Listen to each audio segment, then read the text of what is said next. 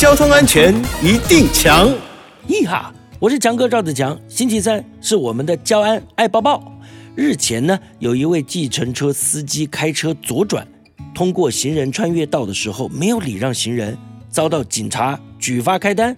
计程车司机呢不服，提出申诉。他表示呢，车子开到行人穿越道的时候呢，看见行人以手势示意让他先行，哦，他才配合行人指挥通过。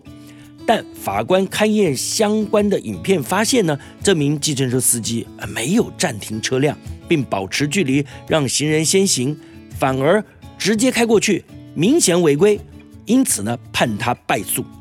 交通警察单位表示啊。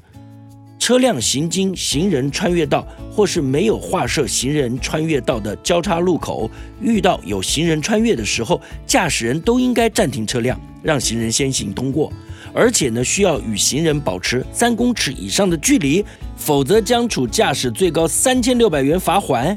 提醒汽机车驾驶朋友，接近路口的时候应减速慢行，并且左右查看有无人车。遇到有行人穿越时，请立即停车礼让行人。而行人穿越马路的时候呢，要遵守交通规则，并且快步通过。